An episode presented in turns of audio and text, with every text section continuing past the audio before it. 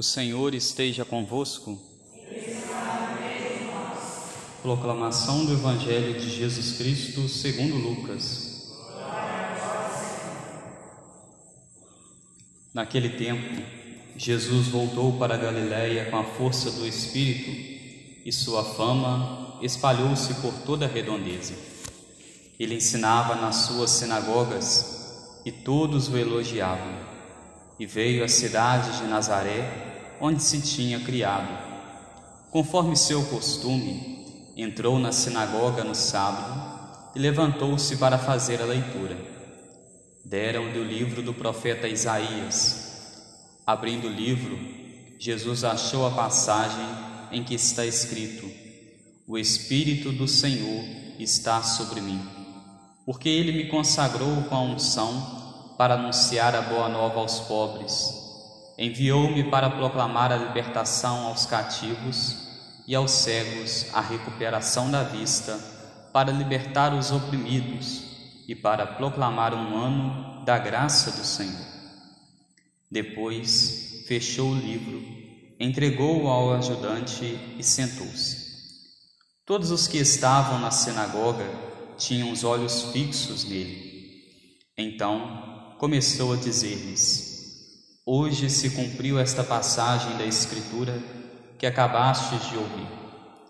Todos davam testemunho a seu respeito, admirados com as palavras cheias de encanto que saíam da sua boca.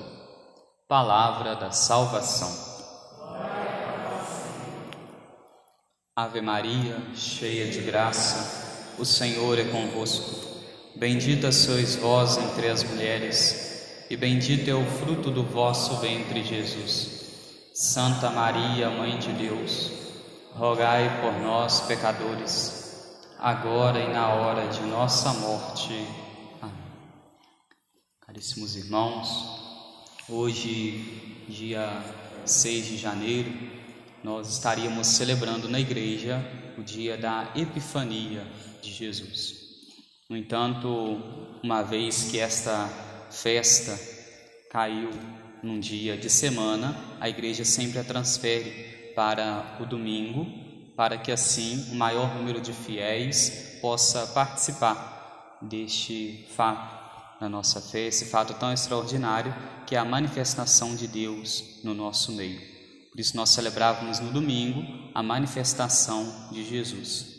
E durante esses dias nós estamos ainda ouvindo relatos da manifestação de nosso Senhor.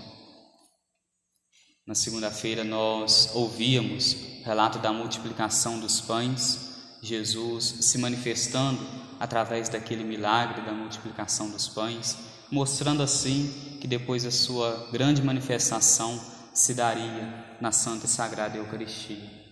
No dia de ontem nós ouvimos Jesus se manifestando também junto daqueles dos seus apóstolos que estavam no mar, estavam navegando em direção a um povoado para lhe levar a palavra de Deus. Jesus manifesta o seu poder, manifesta a sua força no meio daqueles apóstolos que estavam amedrontados, que estavam com medo por conta do mar, por conta da missão que eles iriam desempenhar.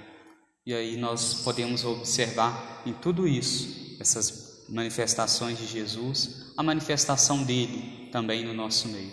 A manifestação de Jesus quando ele vem ao nosso encontro na Santa e Sagrada Eucaristia, a manifestação de Jesus quando ele vem ao nosso encontro nos momentos difíceis, nos momentos de cruzes que nós enfrentamos.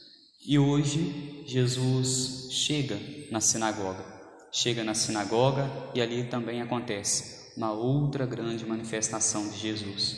Uma manifestação dele quando se cumpre as antigas profecias, a profecia de Isaías a respeito de Jesus. Ele chega na sinagoga, toma o livro, lê a leitura que estava escolhida para aquele dia, toma o rolo, lê a leitura que nele se encontrava e depois de ler ele fala algo de extraordinário, algo que não era comum quando se liam as profecias. Jesus diz que aquele fato, aquilo que ele acaba de ler, estava se cumprindo naquele dia. Estava se cumprindo porque aquele que veio para libertar os oprimidos estava diante dele.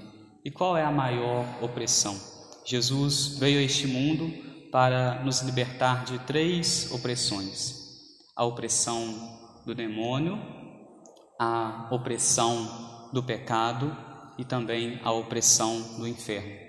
Nós estaríamos, se não fosse a vinda de Jesus, sujeitos a estas três opressões. Mas graças ao auxílio de Deus, graças ao auxílio divino, ele veio então para nos libertar, libertar nós que estávamos cativos. E hoje nós podemos dizer para se cumprir esta profecia de Jesus, assim como um dia na sinagoga ele leu essas profecias, disse que elas ali estavam se cumprindo, para que hoje, nos nossos dias, essas profecias possam se cumprir, é necessário que nós estejamos abertos à graça de Deus, abertos a esta manifestação de Jesus no nosso meio. Ele veio ao nosso encontro, ele se manifestou nessas três formas de opressão, nos libertando, mas para que essa libertação de fato aconteça, é preciso que nós também a queiramos, queiramos que ela aconteça na nossa vida, aconteça no nosso meio, estando assim aberto à graça de Deus, abertos à presença dele, a esta grande manifestação dele. Não adiantaria e não adianta de nada Jesus vir a este mundo, querer nos libertar, manifestar o seu poder sobre nós, nos libertando das amarras do demônio, do pecado e do inferno, se nós não quisermos responder a esta manifestação, a esta libertação dele. Mas para que essa libertação, essa manifestação aconteça no nosso meio, é preciso que nós estejamos abertos à graça de Deus, dispostos a viver a palavra de Deus, dispostos a viver a palavra do Evangelho, a viver a palavra de Jesus, proclamar este ano da graça do Senhor, como nós ouvimos no Evangelho de hoje. E o que é este ano da graça do Senhor?